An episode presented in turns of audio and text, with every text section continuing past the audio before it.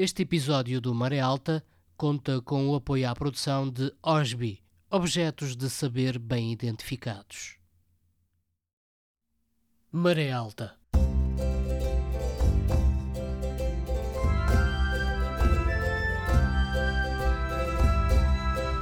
Na madrugada do dia 25 de abril, o movimento das Forças Armadas Portuguesas estabeleceu o controle da situação política em todo o país, proclama à nação o seu propósito de a libertar de um regime que a oprime há longos anos e de levar a cabo um programa de salvação do país e de restituição das liberdades cívicas de que vem sendo privado.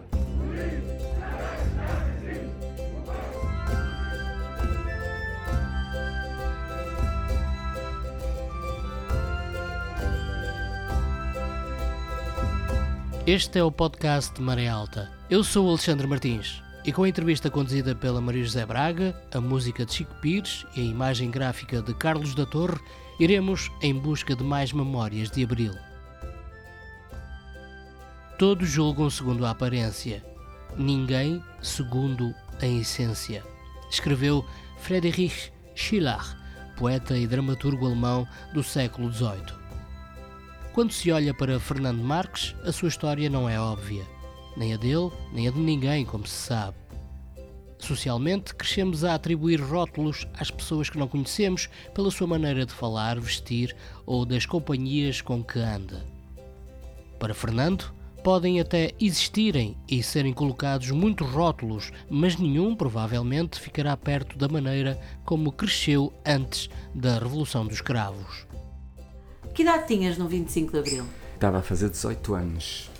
Muito bem. E de que te lembras do país eh, antes da Revolução? Eu sei que tens memórias desse país e tens também uma história com esse país. Conta lá. Sim, eh, tenho, eu era, portanto, de origem muito pobre, bastante Uhum. pobre. A minha mãe era sucateira, andava a sucata, primeiramente, nos primeiros tempos, aí pelas ruas, eh, quem, quem, quem tem ferro velho, garrafas, compra essas coisas todas, até que um dia se instalou, arranjou um armazém, instalou, e então eh, comprava eh, e depois vendia essa sucata. E pronto, e foi nesse ambiente que, que nós Cresceste. nascemos e que eu cresci. eh, De grande diferenciação social, portanto Mas- apercebias-te disso. Sim, mas uma grande diferença social. Eu vivia numa casa inicialmente em que tinha um quarto, uma divisória feita de madeira, as tábuas de madeira, e, e ao lado convivíamos com a secata, o ferro velho, eh, roupas velhas, e portanto não era um ambiente eh, nada bom, não é? Sabendo ao mesmo tempo que na rua outros meninos viviam razoavelmente bem. Eh, E portanto essa diferença social era Marcante. abismal, era muito Sim. abismal. Nós tínhamos, passámos por grandes dificuldades. Não posso dizer que passávamos fome, porque eu íamos aos restaurantes pedir restos de pão, eh, sei lá, íamos eh, aos espanhóis eh, pedir-lhes uma peseta, ajudá-los a transportar a mercadoria para, para, para os comboios. E pronto, isso tudo dava um bocadinho para ajudar a, a Eram criar uma irmãos? situação. Éramos, fomos inicialmente sete irmãos, mas quem vivemos assim mais de perto, porque entretanto eu tinha uma irmã que aos sete anos, tinha, tenho ainda, que aos sete anos eh, foi obrigada a interromper a escola para, para ir trabalhar, porque Uhum. não havia, não, a família não conseguia sustentá-la, e portanto foi, foi servir, como se diz, não é? Sim, sim. Um outro irmão eh, foi com o meu pai, portanto, a minha mãe ficou sozinha, eram-nos separa- eh, separaram-se cedo Uhum. também. Esse meu irmão foi, foi para Lisboa, depois mais tarde a minha, outra minha irmã, também com 17 anos, na altura, 16, eh, saiu de casa, mais velha do que eu, entretanto já morreu. E portanto, praticamente, eh, esse meu irmão, o Alpídio, que vocês devem conhecer, ou pelo menos já ouviram falar nele, Como? eh, Alpídio, que trabalhava nos taleiros navais, Uhum. uma ruiva, barba ruiva, Uhum. cabelo. Eu só o conheci, tinha pai 12, 13 anos. Conheci verdadeiramente, tinha 12, 13, 14 anos. Porque ele saiu muito cedo. Se a minha irmã também, depois outra minha irmã também. E ficámos reduzidos ali a 3 ou 4. Tinha uma, uma irmã deficiente, mais nova do que eu, que era Uhum. mais nova. eh, deficiente eh, mental, Uhum. eh, que acabou por morrer. Portanto, Era difícil. Era descrever esta situação. Por isso que eu hoje, quando me falam mal do 25, ai, tanto, eu quase explodo. Uh, sinto cá dentro que Ai, se eu pudesse dizer claro. mais alguma coisa. Claro. Porque a miséria é muito, era muito grande. Claro. Chegaste a recorrer, contaste-me, à Casa dos Rapazes. Sim, sim. Como era feito esse recurso? Recorriam como? Para quê? Em que é que vos ajudava a Casa dos Rapazes? Praticamente, no meu caso, ajudava-nos só na alimentação. Tive períodos em que estive lá, mesmo no meu residente, mas íamos lá comer, íamos lá. Isto era num período, hum, talvez pré-adolescente já. Porque, uh, ou ao contrário, uh, ainda não era, ainda não era pré-adolescente e íamos lá da escola e tal, escola primária. Pré-adolescente é que já íamos ali à misericórdia buscar a sopa dos pobres e não sei quantos. E uhum. curioso, nós não tínhamos calçado, íamos descalços, descalços e a polícia atrás de nós porque não podíamos andar descalços. E nós não tínhamos capacidade sequer para, para ter calçado. Muito bem, lembras-te bem disso? Lembro muito. Quer dizer, este país fascista, Sim. de enorme diferença social, de injustiça arrepiante Exatamente. que nos incomoda ainda hoje e, e nos comove, porque como é sim, é possível, é? como é possível, este país, tu só, não só assististe a ele, como o viveste do lado pior, com uma super mãe, uma grande mulher. Portanto, eu sei que a vida foi difícil para ti, mas é verdade que também fez te o homem que tu és hoje e eu tenho a sorte de poder dizer que és um, um bom amigo. Obrigado. Entretanto, os estudos não foram aquilo que tu quererias. Não. Uh, Acabaste cedo, não foi? Eu fui o único dos irmãos que ainda tive possibilidade de estudar para além da quarta classe. Uh, fiz na altura o ciclo preparatório. Depois fazíamos uma prova de acesso ao, ao ensino à quinta classe, se, eh, sexto ano, sétimo Sim. ano, por aí. Uh, e simultaneamente depois fui trabalhar. Portanto, eu tive. Começaste muito novo a trabalhar. Exato, eu comecei a trabalhar, tinha 12 anos. Uh, aos 13 anos estava a trabalhar nos estaleiros navais. Uhum. Portanto, só essa situação uh, que na altura nós não nos apercebíamos muito. É. Nós só começámos a perceber das coisas quando imigrantes ou qualquer coisa contavam o que se passava ali, o que se passava lá, noutros países e tal. Vinham outros testemunhos é, tinha... e, e sentiam Exato. que havia outro mundo. Exatamente. Não é? Nós não tínhamos uh, consciência, nós éramos, acabávamos por ser felizes, porque brincávamos na rua, jogávamos aqueles joguinhos todos e tal, brincadeiras. Éramos felizes. Só quando nós começámos a tomar consciência de que isto afinal não tem que ser assim. E de que havia mais. E que havia mais gente, muita mais gente que nós, e, uh, na mesma situação e, e, que ao mesmo tempo havia outro, outro, outro tipo de famílias, não que invejássemos, sim, sim. mas eh, é um período que nós tomamos, eu especialmente começo a tomar essa consciência, consciência. política quando vou para os estaleiros e sou confrontado com. Eh, eu era um menino, não é? Claro, eu era certos trabalhos que só eu que fazia, que é para aquelas esteiras dos navios tem uma, sei lá, a diferença daquilo para o teto era pai de 30 centímetros, eu punha-me lá por cima, não é, naquelas esteiras, para apertar os cabos e não sei quantos, portanto, era um período, era, muito novos. E, portanto, nessa altura, o contacto que eu tive com, com os meus chefes, na altura, excelentes pessoas, excelentes companheiros, excelentes camaradas, que depois vinha a saber que eram do Partido Comunista, o António Salvador, eh, o Elite Santa Marta, grande amigo, começaram ali lentamente, assim, a transmitir umas ideias e tal, a falarmos mais, a conviver. Eles sentiam que eu tinha assim um espírito muito rebelde. Isso anos 60? Isso anos uh, finais. 69, 70. Sim, sim muito bem. 69, 70. E pronto, daí sindicalizaram-me e tal. Pronto, no meio, no seio dos trabalhadores, nós sentíamos que, que era um ambiente pesado, um ambiente de trabalho muito duro. E salários uh, fracos, baixos? Uh, sim, salários era? fracos. Uh, Embora na altura os estaleiros já, já fossem já não era, privilegiados, não, era, não é? Em relação ao resto. Exato. E nessa altura lembro perfeitamente de quando falaste da minha mãe, que é uma heroína completamente, Completa, educar sete filhos sozinho, sem ter sem ter fontes de rendimento. É curioso dizer que foi ela que nos arranjou emprego para todos os irmãos. Ela sozinha metia-se a caminho, pedi para os estaleiros para mim, pedi para o meu irmão, pedi para não sei quantos, foi, foi uma coisa incrível. E pronto, foi esse período muito negro, muito negro, cinzento. Nós e para ter roupas, ou era da sucata ou ia pedir ao socorro social que uhum. nos dava assim umas coisinhas. Andávamos de chancas ou descalços no inverno. Descrever esse tempo Só à é luz bom para sabermos a diferença, para percebermer a diferença. É, à é? luz de hoje é, não tem explicação, quer dizer, é tudo, é tudo diferente, é tudo novo.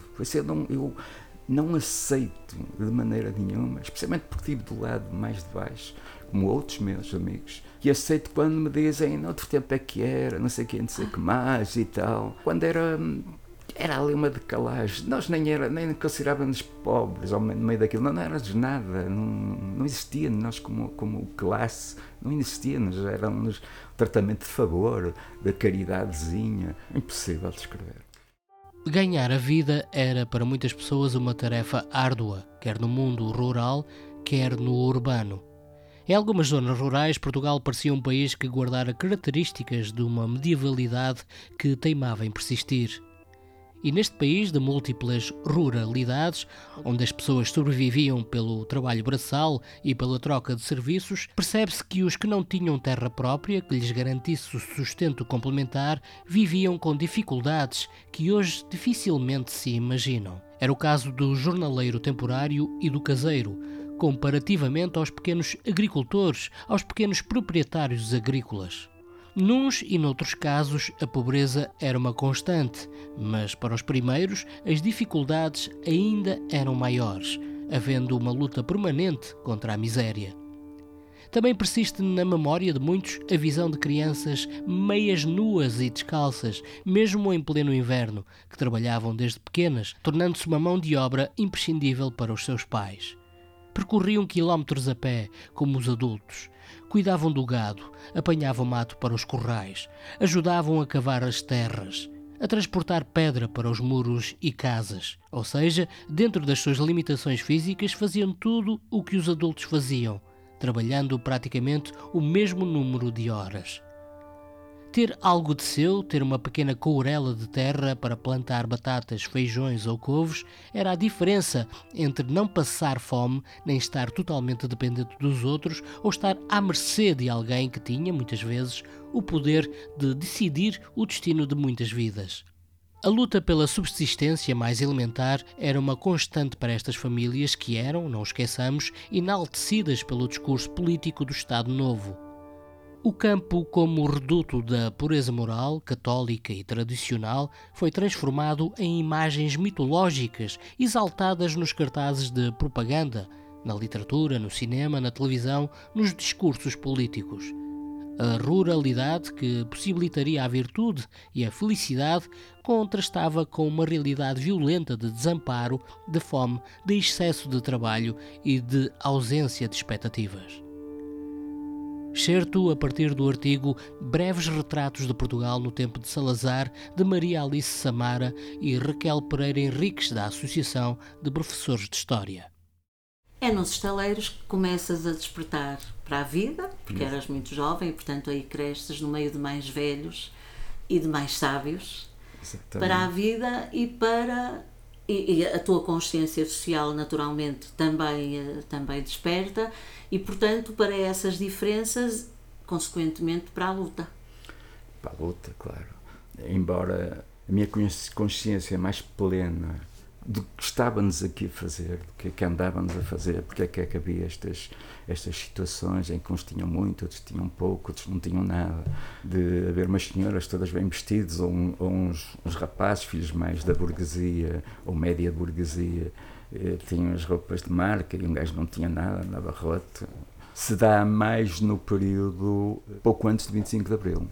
Embora ele já tivesse assim umas. Uns lamirés. Uns lamirés que o Salvador e o Manel Gonçalves, acho que era Manel Gonçalves, me iam transmitido assim de forma indireta, não é? E tal, uhum. e com aquele meu fervor um, claro. que eu tinha sempre, não é? Até a sede de aprender, não é? E sede de aprender também, também, exatamente. Porque eras um miúdo inteligente, vivo e, portanto, a sede Exato. de aprender. Uh, entretanto, comecei a receber uh, na caixa de correio, uma mão amiga, não sei quantos, que metia-me lá o jornal O Grito do Povo, aí por 17 anos, 16, 17 anos, começa-me a ter ali o jornal. Ainda estavas nos estaleiros nessa altura? Não, nessa altura já estava na Telecom. Ok, Porque eu entretanto tive só um ano nos estaleiros, exato. Muito bem. Deu-se o balão, chamado balão, que era quando não havia trabalho. Estávamos lá um período numa casinha à espera que viesse uma encomenda de uma reparação ou da construção. Ao fim desse tempo não havia. Pronto, éramos, Iam embora. E então entre- entrei no, na Telecom aos 14 anos. Portanto, nessa altura comecei a receber, eh, passado pouco tempo, comecei a receber o grito do povo. E foi aí que eu comecei a ligar umas coisas com as outras, não é?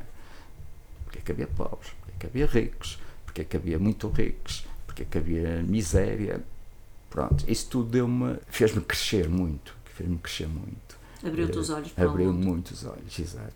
E portanto a minha ligação eh, anterior ao 25 é um bocado quase essa. Depois Por convidei essa informação que te ia chegando. Perante a é? informação que tinha. Depois, mais Sim. tarde, sim, aderi à organização que estava por trás do Grito Sim, do Povo. já lá vamos, já Sim. lá vamos. Ainda antes do 25 de Abril, havia conversas entre vocês, entre os jovens da altura, entre os Não. eh, trabalhadores, neste caso, eh, havia conversas Eh, ou não? Ou era tudo muito. Era muito camuflado, Sim. as pessoas tinham medo de falar, eh, porque, como se dizia, em cada esquina havia um, um bufo, não é? um ouvir? Exato, tinha-se muito medo de, de falar. E, portanto, isso era um, e como era uma realidade desconhecida para a maioria de nós, que éramos pobres de uma- das classes mais baixas, é sequer questionava-nos porque é que é assim, porque é que é assado, porque é que uns têm, outros não têm, porque é que a sociedade é tão desigual, porque é que eu tenho que ir a pedir sopa à misericórdia, ou pão que sobrou nas, nos restaurantes e coisas assim do género. Isso tudo começou a, interiormente aqui a ferver, não é? Obviamente, alguma coisa Só essas mal. coisas, um bocado de revolta, mas eh, integrar isso tudo numa consciência política que nos possa dizer assim: "É, isto acontece porque todos estes mecanismos e tal conduzem a isso, não é? E, portanto, é interesse também Hum.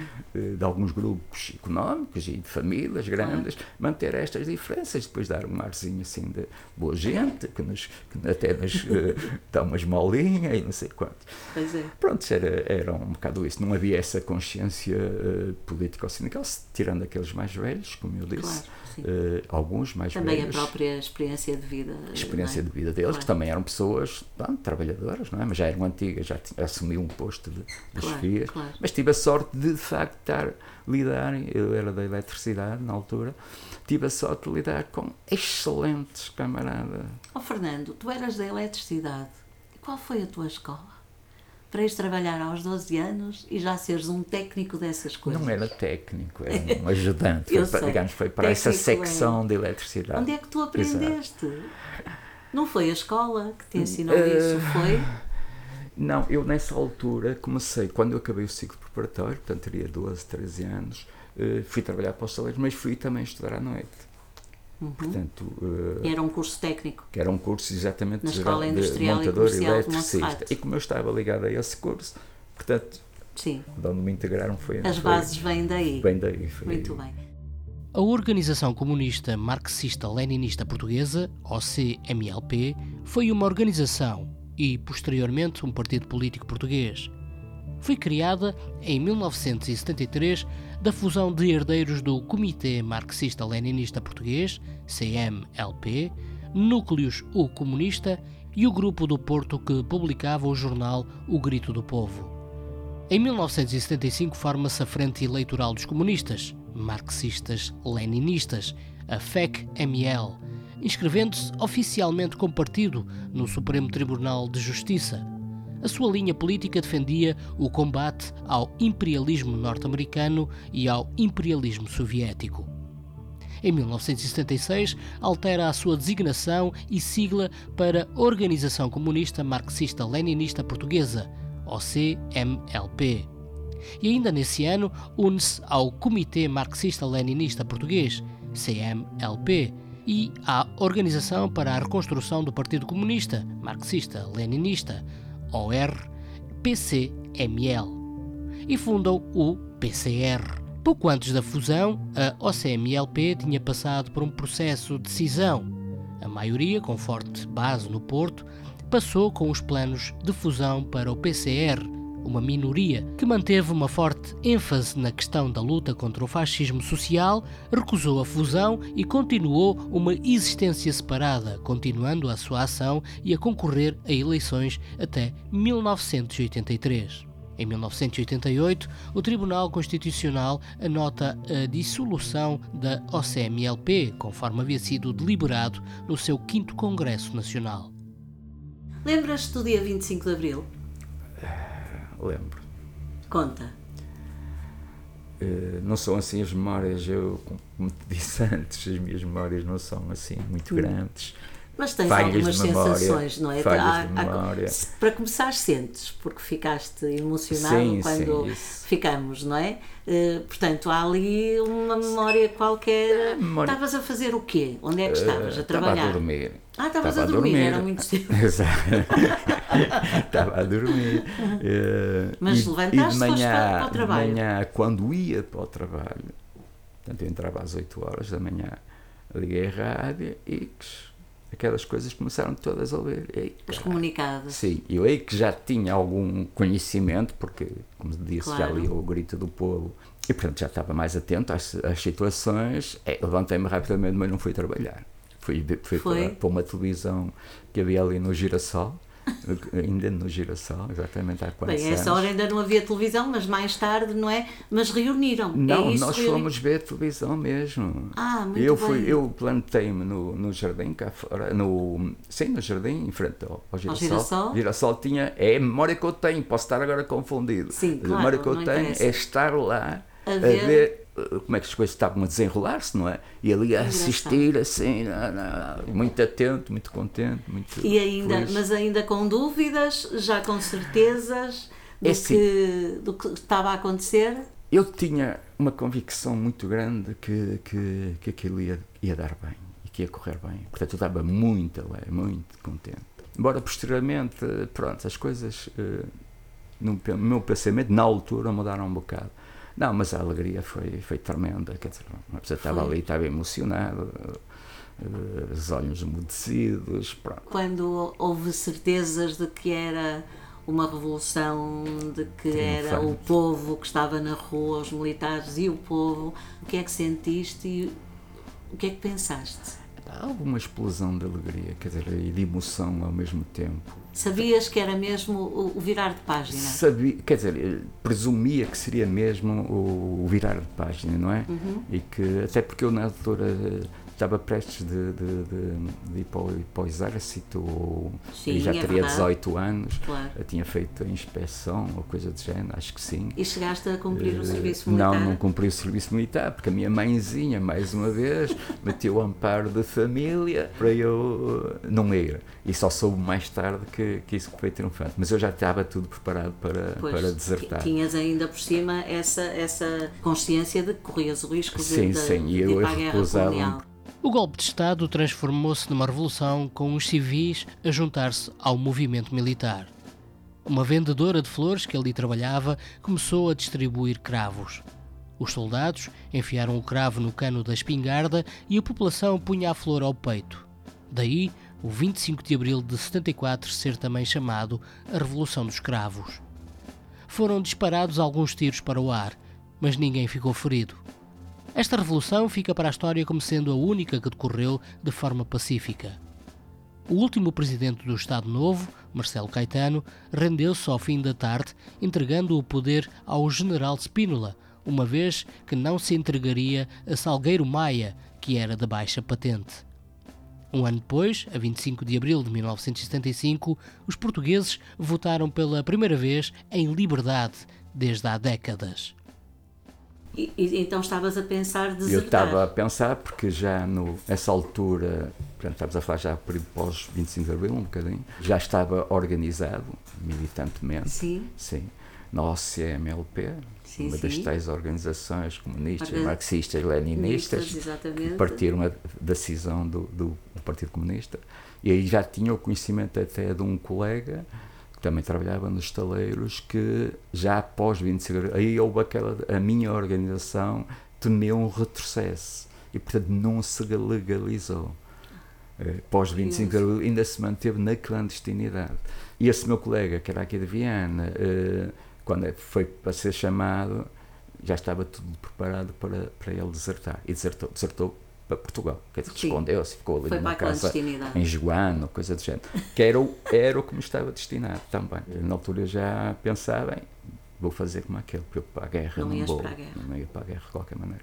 E pronto, este, este período, este período pós-25 de Abril e no momento em que está lá a Revolução mesmo, é uma alegria imensa. Pá. Depois começou, as pessoas começaram todas a sair para a rua, todas o punham no ar, todas a cantar, todas não sei quanto.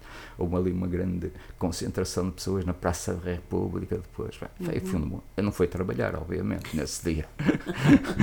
e logo a seguir o 1 de Maio? Logo a seguir o 1 de Maio. Foi um período muito, muito rico. Aprendi tanto, aprendi tanto. Eu, a pessoa que sou hoje, devo muito. Um, até à minha militância política, apesar de hoje questionar qualquer coisa, mas deu-me um, um sentido dos valores, da, da, da, igualdade, da comunidade, da justiça, da, da, justiça, da ética, é? dessas coisas Sim. todas, que me formou mesmo como pessoa. Eu considero o 25 de Abril foi, foi a coisa mais extraordinária.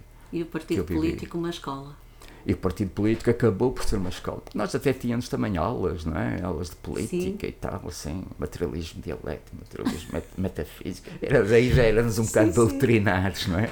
Mas, claro. mas foi um período muito rico porque, independentemente de, tu, de tu nós que éramos mais jovens, epá, o que queríamos é saber como é que, que é isso das injustiças, porque é que se luta, porque é que as pessoas lutam, porque é que não sei quanto. E então percebemos o valor da igualdade, o valor da solidariedade, esses valores todos, que alguns não ficaram com isso, não é? Mas em mim ficou, ficou bem claro, gravado claro. e esses valores eu mantenho-os para toda a vida. E persiste. E persiste. Como é que foi a tua militância? Eras muito ativo eu era muito ativo nesse período, já pós 25 de Abril, Sim, não é? claro. Antes de 25 de Abril, como disse, era muito reduzida. Tarde, Tiveste da, da OCMLP, passaste para o DP, é isso? Uh, não, eh, então. uh, não. Uh, a OCMLP era uma das derivações do Partido, do Partido Comunista, Comunista, porque aqui eu tenho um livrinho, já, já, já há bocado disse, disse ali ao, ao Alexandre, Alexandre, tem toda essa divisão, divisão das organizações chamadas marxistas-leninistas, uhum. maoístas, que era cada dissidência formava-se um grupo desses. Eu estava numa organização que era o CMLP, que produzia o Grito do Povo. Aliás, o Grito do Povo aparece antes do, do CMLP, Sim. mas uh, passou a ser ligado ao CMLP. E do outro lado havia outra organização que era o CMLP ou, ou RCMLP, a Organização, uhum. a Organização Comunista Revolucionária Marxista-Leninista, era tudo assim, tudo levava o, ML, no fim levava tudo o ML. E, portanto, Marxismo-Leninismo. Marxismo-Leninismo. O CMLP, o grito, deu origem, depois houve eleições, deu origem a uma frente eleitoral, considerada uma frente eleitoral, mas que era construída só por eles, não é? Frente eleitoral comunista, até porque o CMLP não estava legalizada não se, não se reconheceu. A FEC. Deu origem Daí a FEC, FEC ML. Exatamente, deu origem à FEC. Do outro lado, a outra organização criou a UDP. Mais tarde é que se dá esta fusão entre FEC e UDP. É que fica uhum. tudo, uh, fica tudo UDP. Não UDP. Mas uh, a minha militância mais intensa foi na FEC ML. E fazias o quê?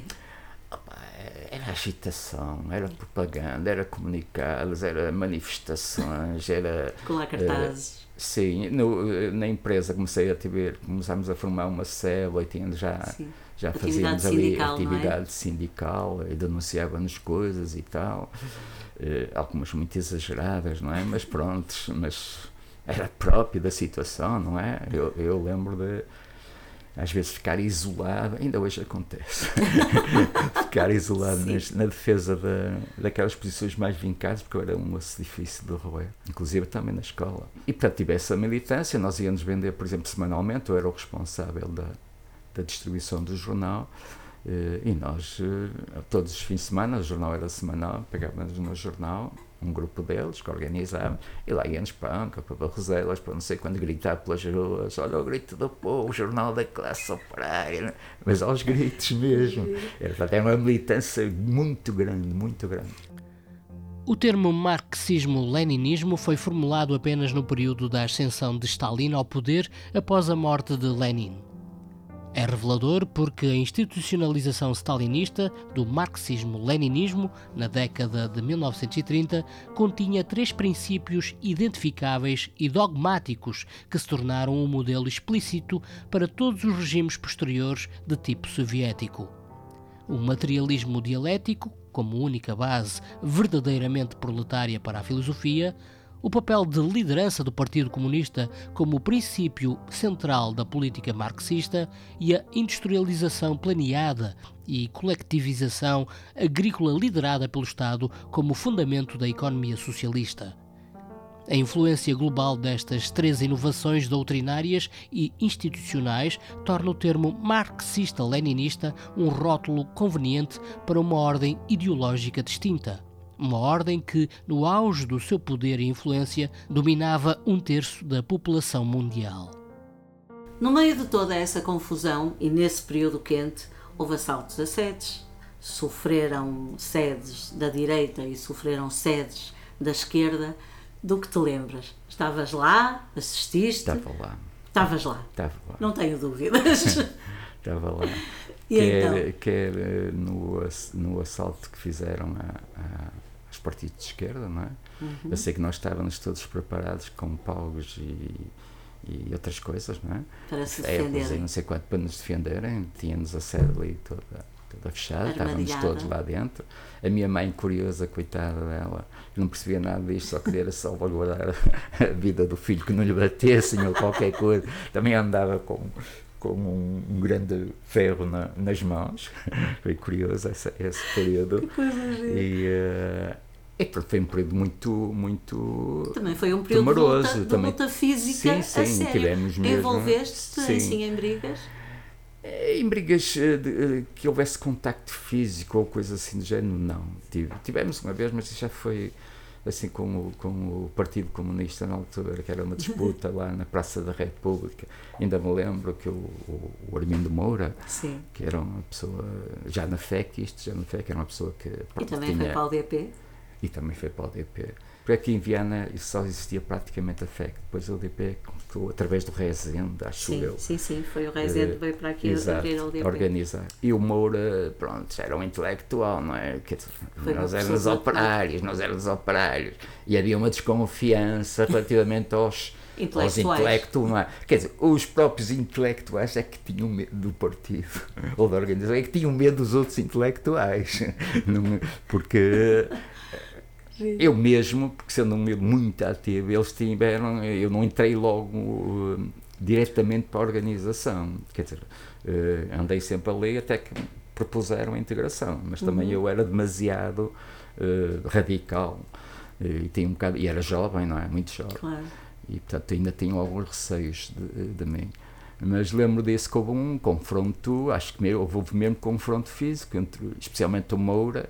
O Moura era a figura mais atacada e era mais. E aquela voz de trovão. Aquela voz de trovão, exatamente, e, e expressava-se muito bem, Sim, claro. eh, como sempre, não é? E houve uma altura que era o chamado controlador de- do PC, que estava aí na Uhum. altura, também se meteu com ele e connosco, e cara, e houve ali um. Uns, não tenho bem memória, mas houve ali. Acho que até houve contactos físicos mesmo, na altura, um, uns socos, Acima de lambadas e tudo, e com essas peripécias que são hoje giras de, de, de conhecer, acima de tudo, era um período de muita discussão de ideias, de Sim, descoberta. E, entretanto, mais tarde, tu parece que estás quando as coisas acontecem e quando as, as fusões acontecem. A Sim. tua UDP acaba por se encontrar algures com a Política 21 e com o PSR e surge o Bloco de Esquerda. Sim, isso bastante Muito mais tarde, tarde. claro. Eh, Aliás, já não estava no UDP Já a na finais dos anos 80. É, já não estava no UDP. Já não estavas não. no DP? Eh, embora para toda a gente eu era do UDP, como agora para toda a gente eu sou do Bloco. Do Bloco, e não sou. Mas pronto, tive essa, essa, essa ligação sempre umbilical ou, ou coisa. Mas voltando um bocadinho atrás Sim, daquela sim, dos isso. assaltos e não sei quantos, eh, nós, e depois posteriormente houve uma espécie de reação de, de, eh, contra os partidos mais à direita. Mas eh, lembro dos assaltos à sede do PSD, do CDS, Sim. do boicote, a, a- a tudo que fosse do PS para a direita não havia comícios em Viana, que boicotava-se tudo. A esquerda não deixava. Não deixava. Nós saímos da sede, das sedes do PSD e do CS com com as, as, secretárias às costas, com as cadeiras às costas, era uma coisa uh, verdadeiramente impressionante, não é? Foi um período muito, muito, muito intenso.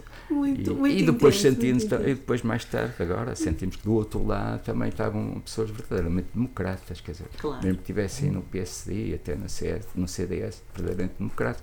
Ao contrário, claro. também nesta esquerda também estão, havia alguns totalitaristas. Que é? agora se revelaram, não é? Totalistas, como, que se revelaram uh, mais aproveitadores da situação do que outra coisa, não é? Claro. Porque o ambiente era todo revolucionário e tudo, não queriam PC, PC ao fim e ao cabo, essas pessoas eram anticomunistas, eh, organizações uh, revolucionárias, marxistas, leninistas, uh, também faziam um combate feroz ao PCP. E eles estavam mais, se calhar, nesse, interessados nesse lado de combate ao PCP, uhum. de que verdadeiramente em transformar o, o país e termos um país mais digno e mais democrático a União Democrática Popular, UDP, foi um partido político marxista que nasceu em 1974 e que, em 1999, juntamente com o Partido Socialista Revolucionário e a Política 21, esteve na origem da criação do Bloco de Esquerda.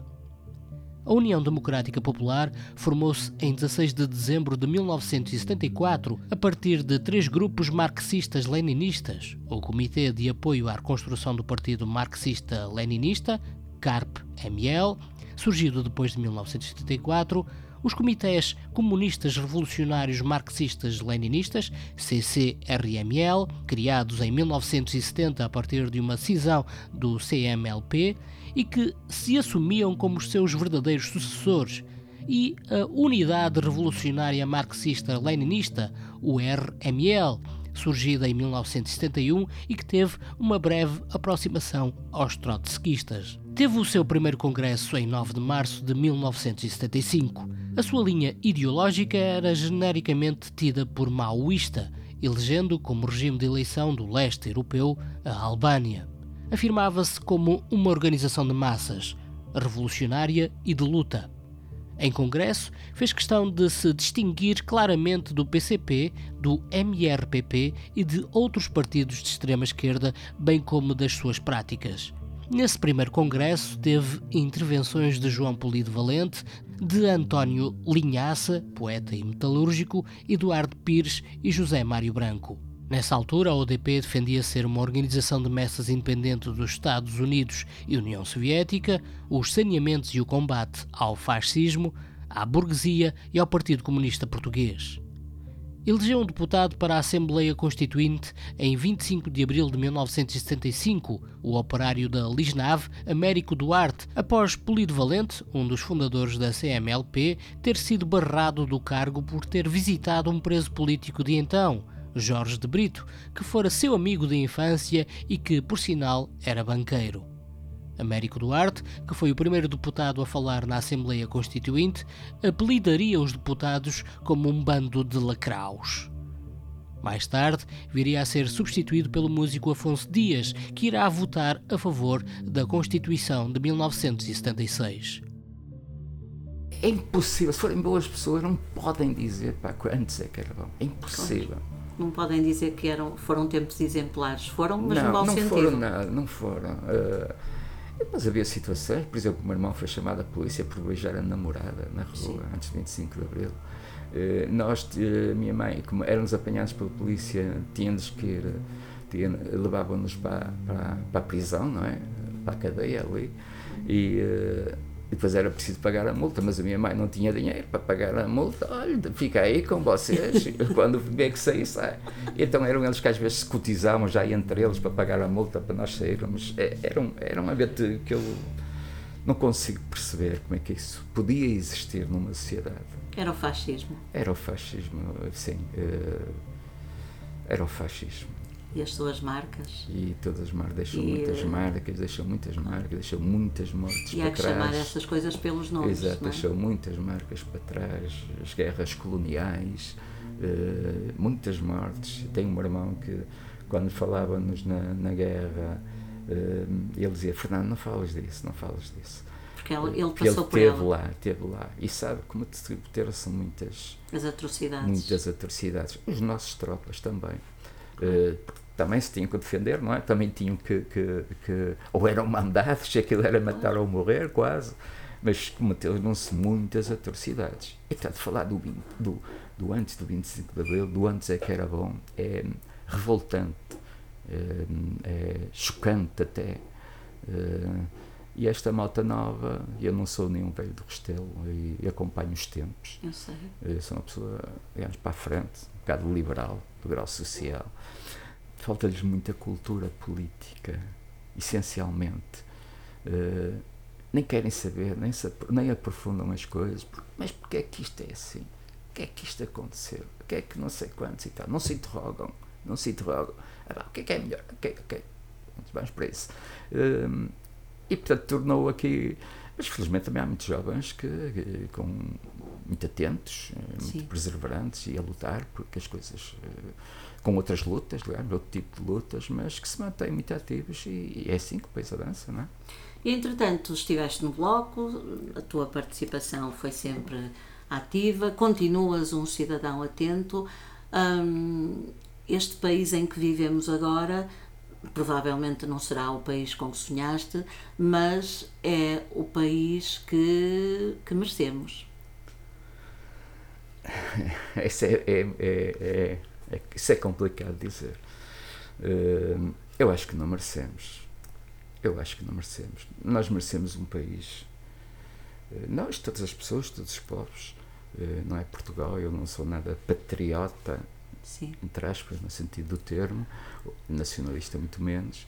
Uh, acho que conta é as pessoas, conta é como as pessoas vivem, uh, sofrem de injustiças, têm que comer e partilhar e ter conforto. Nós vivemos aqui, não é para, para andarmos aqui medianamente. Não, nós temos direito ao conforto, nós temos direito ao bem-estar, nós temos direito a ter umas casas em condições, um bom meio.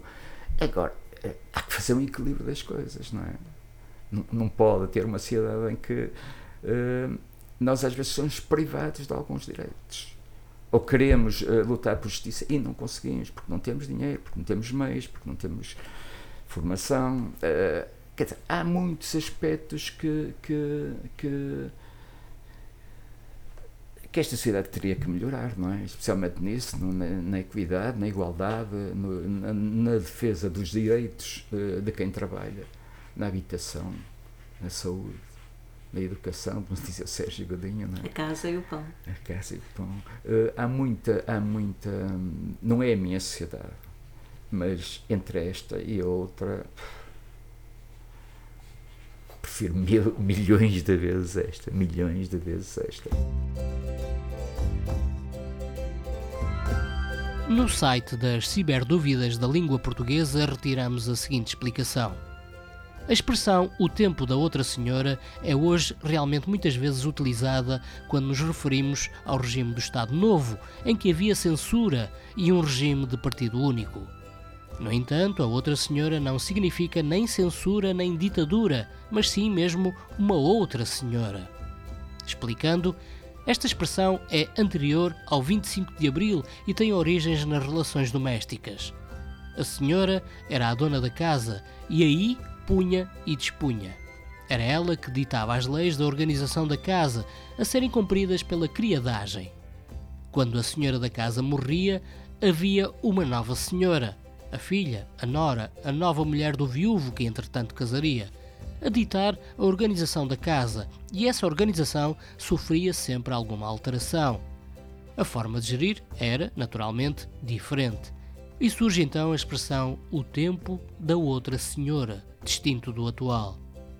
Quando muda o regime político, mudam as leis, muda a forma de organização do país e, por analogia, começa então a falar-se do tempo da outra senhora quando se pretende referir situações relativas a essa época anterior, situações essas que agora não existem ou foram alteradas.